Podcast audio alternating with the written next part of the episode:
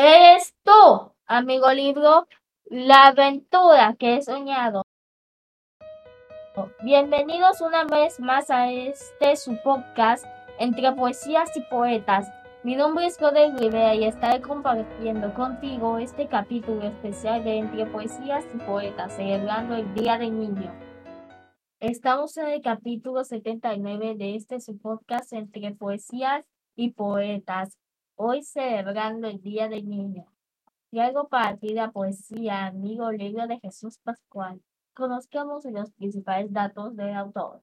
Jesús Pascual Aguilar nace en Alcoiz, España, 12 de febrero de 1912. Estudió Derecho en la Universidad de Barcelona y a principios de la década de los 50 se inició en dirección de guiones y dirección de cine. Murió en Barcelona el 16 de julio de 1997.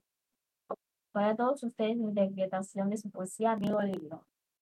Es tú, amigo libro, ventana del mundo y en tus páginas admiro lo que mi vista no pudo. Eres tú, amigo libro, la aventura que he soñado.